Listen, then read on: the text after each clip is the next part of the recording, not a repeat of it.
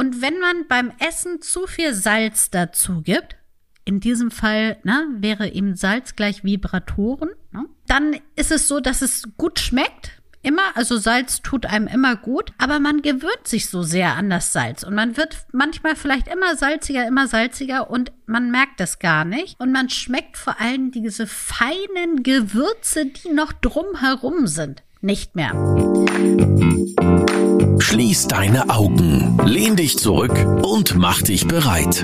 Orions Sexpertin Birte beantwortet jetzt deine Fragen im QA und mit spannenden Gästen rund um Liebe, Lust und Leidenschaft. Und du bist natürlich mehr als willkommen. Hallo Jenna. Hallo Birte. Hello again. Hello again. Ich Ich sag sag einfach hello Hello again. again. Oh Gott, wenn jetzt jemand Hier. zum ersten Mal reingeschaltet hat, ist er direkt wieder weg. Oh, scheiße. Bleibt hier. Nein, geht nicht. Kommt wieder her. Wir singen wirklich ganz selten hier. Also, ja, wirklich. Genau. Also, Und- wir warten zwar immer noch darauf, dass irgendjemand uns einen Jingle für die ähm, sechs Tipps rüberhaut, aber da kam bisher noch nichts, ne? Ich bin auch ein bisschen enttäuscht, muss ich sagen. Ich dachte ja, wenigstens ein, zwei Personen schicken da mal was Spannendes rüber, aber naja, Ja. wir sind ja geduldig, also wir warten Das weiterhin. Bitte, wir haben schon März. Es geht langsam Richtung Ja. Frühling. Gott sei Dank.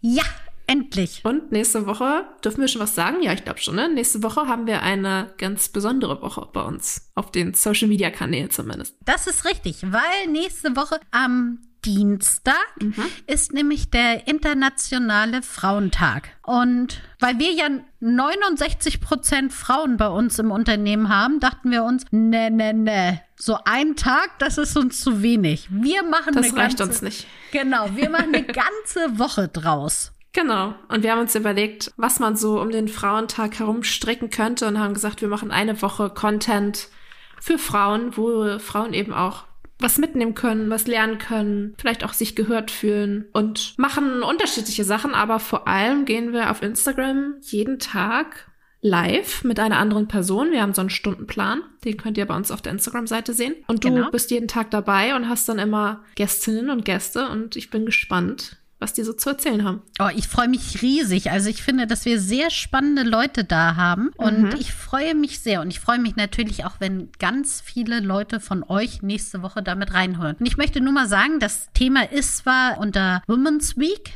aber kleine Info am Rande, auch Männer dürfen zuhören. Und es macht sogar Sinn, wenn Männer zuhören, weil auch die können einiges lernen. Auf jeden Fall. Apropos Lernen, wollen wir wieder ein paar Fragen beantworten? Na klar. Also, erste Frage, die ich mitgebracht habe. Meine Partnersuche scheitert seit Jahren daran, dass ich zu sehr aufs Äußerliche fixiert bin. Habt ihr Tipps, wie ich daran arbeiten kann?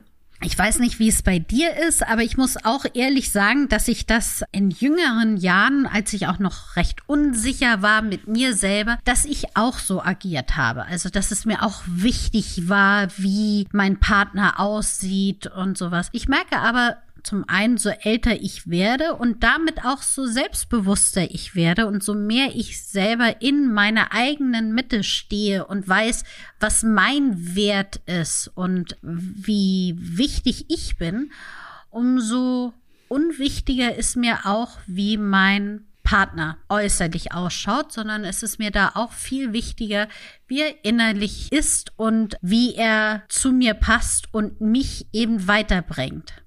Also nicht, dass ich nicht eine Granate bin und natürlich mein Partner auch, also richtig heiß, aber die inneren Werte werden mir jetzt inzwischen wichtiger.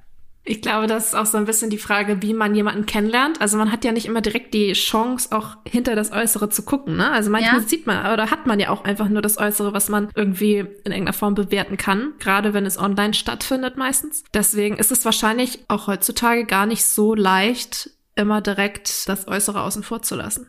Ja, das stimmt. Das ist vielleicht auch so eine, so eine Tinder-Nummer, ne? dass man sich natürlich daran gewöhnt hat, innerhalb von kürzester Zeit zu entscheiden, nur rein aufs Äußerliche, passt der jetzt zu mir oder nicht. Und dass man sich daran vielleicht gewöhnt hat. Aber dazu, also fällt mir jetzt gerade ein, weil du sagst, in kürzester Zeit nach rechts oder links swipen. Vielleicht ist auch schon ein Tipp zu sagen, ähm, man lässt sich einfach oder gibt dem Ganzen ein bisschen mehr Zeit. Ja. Also man, man sagt nicht mehr Date ja, Date nein, weil schön oder weil nicht schön, sondern sagt einfach mal mehreren Personen zu und gibt dem wirklich mal ein, zwei Stunden im Café oder auf dem Spaziergang oder wo auch immer Zeit, dann vielleicht doch noch zu überzeugen. Ja, das finde ich einen sehr schönen Tipp. Sollen wir hier eigentlich Rollen tauschen? Es kam mir, kam mir gerade so in Sinn, weil ich das irgendwie, irgendwie nett finde. Ich meine, was das Schlimmste, was passieren kann, ist, dass es einfach nur ein nettes Gespräch war. Ja. Oder wenn es eine Katastrophe ist, dann sagt man nach zehn Minuten, du, ja. passt nicht, ich muss leider los. Genau. Finde ich auch. Also ganz ehrlich, gebt doch einfach Menschen die Chance und versucht sie näher kennenzulernen. Und wie gesagt, arbeitet vielleicht auch an dem eigenen Selbstbewusstsein, dass es gar nicht so wichtig ist, wie der Partner oder die Partnerin aussieht. Das hört sich doch schon mal gut an. Wir haben eine weitere Frage bekommen. Ich versuche gerade eine galante Überleitung zu bekommen. Fällt mir aber ein bisschen schwer. Die lautet nämlich, was genau ist eigentlich Kamasutra? Also vom Kennenlernen direkt zum Kamasutra ist dann vielleicht doch ein bisschen weit. Ja, könnte, also das könnte schwierig sein, nach dem Kaffee direkt das Thema Kamasutra anzusprechen. Naja, also Kamasutra bedeutet übersetzt so viel wie Verse des Verlangens. Und es ist ein Buch, was halt den Umgang zwischen Männern und Frauen oder zwischen Menschen auch behandelt. Und das bekannteste sind sicherlich die verschiedenen Sexstellungen, die da drinnen beschrieben sind. Also es gibt ja das Kamasutra hoch und runter. Ich weiß gar nicht genau, wie viele Sexstellungen es sind, es sind aber einige. Und zu sehr vielen muss man sehr viel akrobatisches Talent haben. Und da ist auch oftmals die Frage, ob man dann noch so zum Höhepunkt kommt. Aber es geht eben auch um ein bisschen mehr. Also beim akrobatischen Talent bin ich schon ausgestiegen. Aber es geht eben auch noch um ein bisschen mehr. Es geht nämlich auch so um den Umgang miteinander und also auch da, was ist erotisch untereinander, was ist wichtig in einer Partnerschaft und das alles umfassen diese Verse des Verlangens.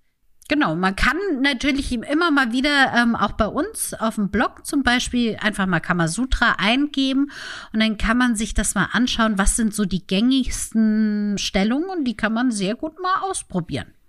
Aber finde ich spannend, wenn du sagst, es, also ich kenne immer nur Kamasutra, denke ich auch immer an diese Stellung. Aber wenn da sogar noch mehr Inhalt drin ist, sage ich mal, dann ist es ja noch viel spannender. Genau. Als Inspiration ja. wahrscheinlich gedacht, so, ne? Richtig. Frage Nummer drei. Ich kann mich beim Sex nicht fallen lassen und den Kopf abschalten. Was kann ich tun? Weißt du, ob die Frage von einer Frau oder von einem Mann ist? Von einer Frau. Okay, das ist ja so ein bisschen der Klassiker, dass oftmals, also ich will hier nicht mit der Pauschalisierungskeule rumhauen, aber Männern fällt es leichter, durch den Sex abzuschalten, also Druck abzubauen. Und bei Frauen ist es oftmals so, dass sie eben weniger Druck brauchen, um so weit abzuschalten, dass sie sich fallen lassen können und damit sie es auch genießen können, den Sex und damit eben auch zum Höhepunkt kommen können. Es gibt so ein paar Tricks, Tricks, die man anwenden kann, und da ist es egal, wessen, welchem Geschlecht man angehört, um eben, falls es so ist, dass dieser Druck das Problem ist, dem so aus dem Weg zu gehen.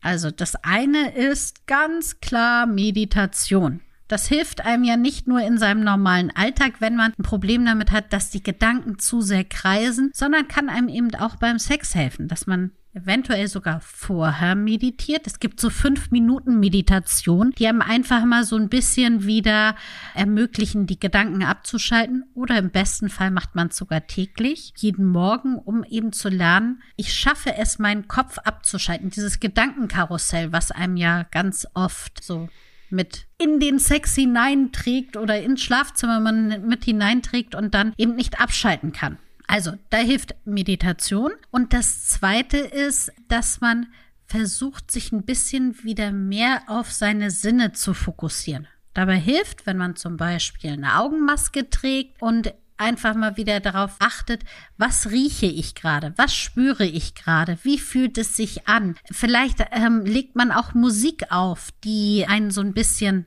ablenkt und man hört ein bisschen mehr darauf und versucht sich darauf zu fokussieren, was man eben spürt und nicht, was gerade im Kopf rumgeht und wie die Einkaufsliste ist für den nächsten Tag.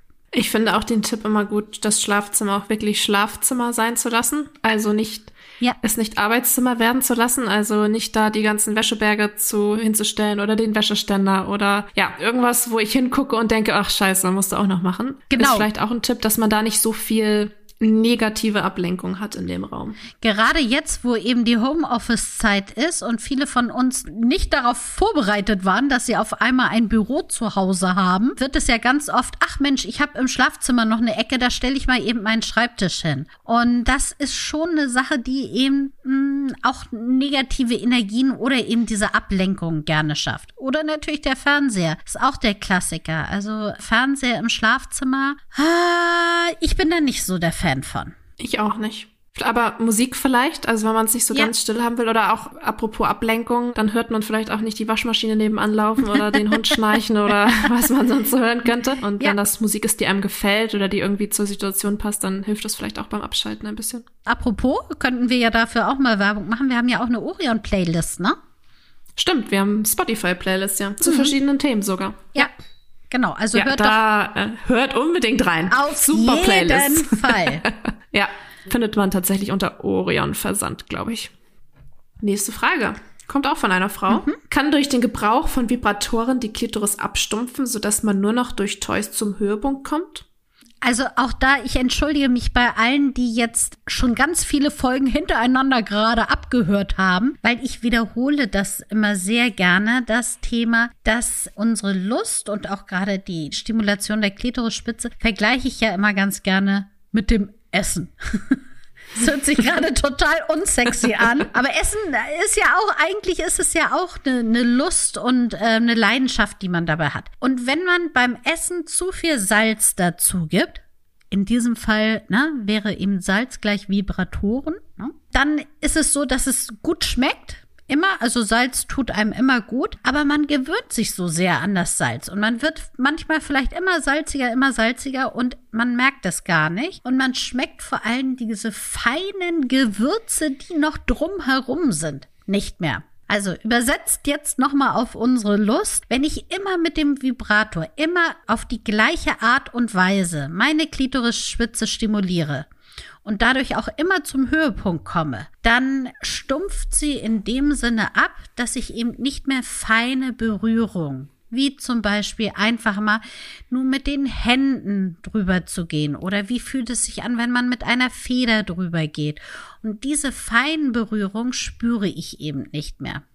Und da hilft es tatsächlich, den Vibrator mal zur Seite zu nehmen sozusagen auf salzarmes Essen umzusteigen, damit man einfach die Kräuter der Lust wieder ein bisschen besser spürt. Oh Gott, das war schön, das, oder?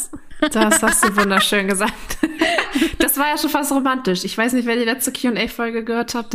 Da ging es um Romantik. Also so unromantisch bist du gar nicht, bitte. Nee, ne? Ich gebe jetzt vielleicht mal ein Kochbuch raus. Kräuter der Lust. Der Titel ist auf jeden Fall gut. Ja. Aber muss es schnell sein. Oh Jetzt Gott. haben wir ihn ja schon veröffentlicht. Nicht, dass ihn jemand anderes glaubt. Toll. Also halt, wer fest, Vibratoren sind super, aber es gibt auch andere tolle Sachen und ein bisschen Abwechslung schadet nicht. Genau, bringt Varianz mit rein, bitte. Die nächste Frage geht um Schwangerschaft beziehungsweise die Geburt. Und zwar fragt jemand, wie lange soll man nach der Geburt warten, bis man wieder Sex hat? Und ist es möglich, dass man nach der Geburt Schmerzen beim Sex hat? Also kommen wir mal erstmal zu der ersten Frage. Wie lange sollte man warten? Auf jeden Fall das Wochenbett. Also das ist ja so der Klassiker. Die Gebärmutter muss sich wieder zurückbilden, alles wieder zurück an seinen Platz kommen.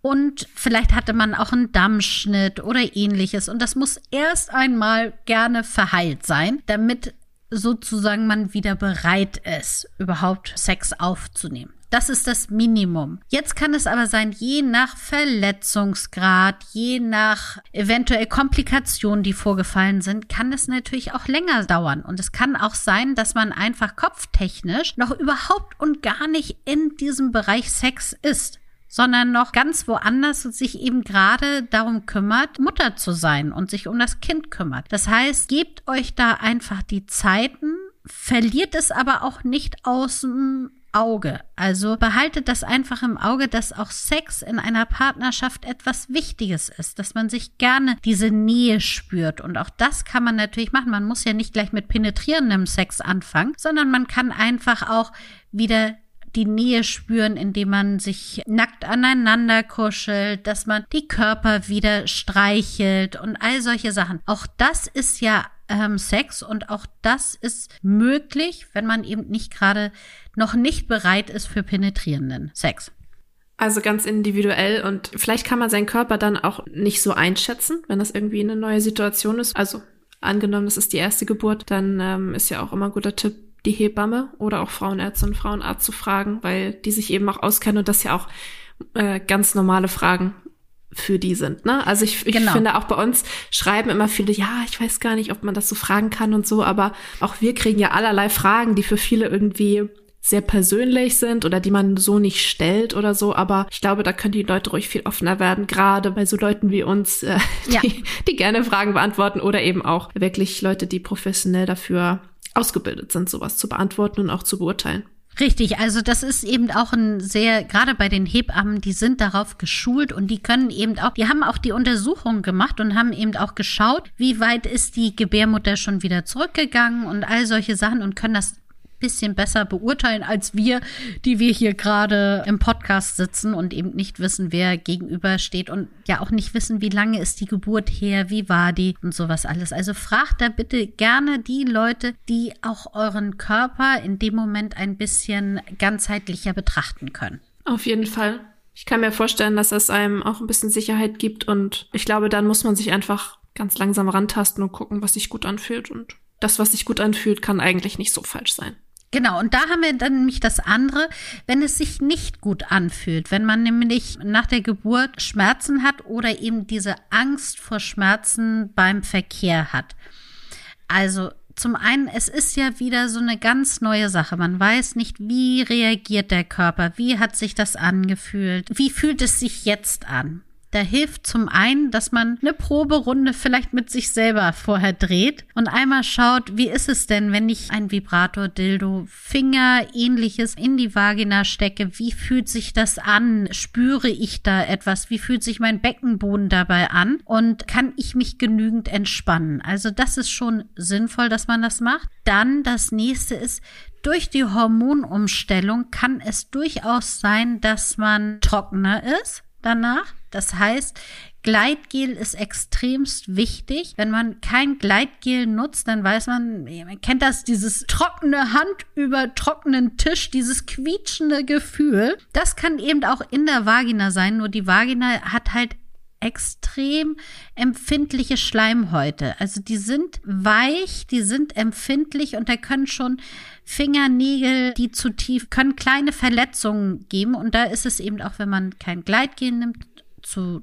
trocken und dann eindringt, dass es da zu kleinen Verletzungen kommt und das ist unangenehm. Also ganz vorsichtig einfach mal ausprobieren. Genau. Was gut ist, was sich gut anfühlt und ja, langsam wieder rantasten. Richtig. Und vielleicht, wie gesagt, lieber erstmal alleine probieren, damit man weiß, wie fühlt es sich an. Wenn ich meine Tage habe, habe ich häufig Lust auf Sex. Mein Partner sagt aber, dass er keinen Sex während der Monatsblutung möchte. Wie kann ich ihn davon überzeugen, es doch einmal zu versuchen?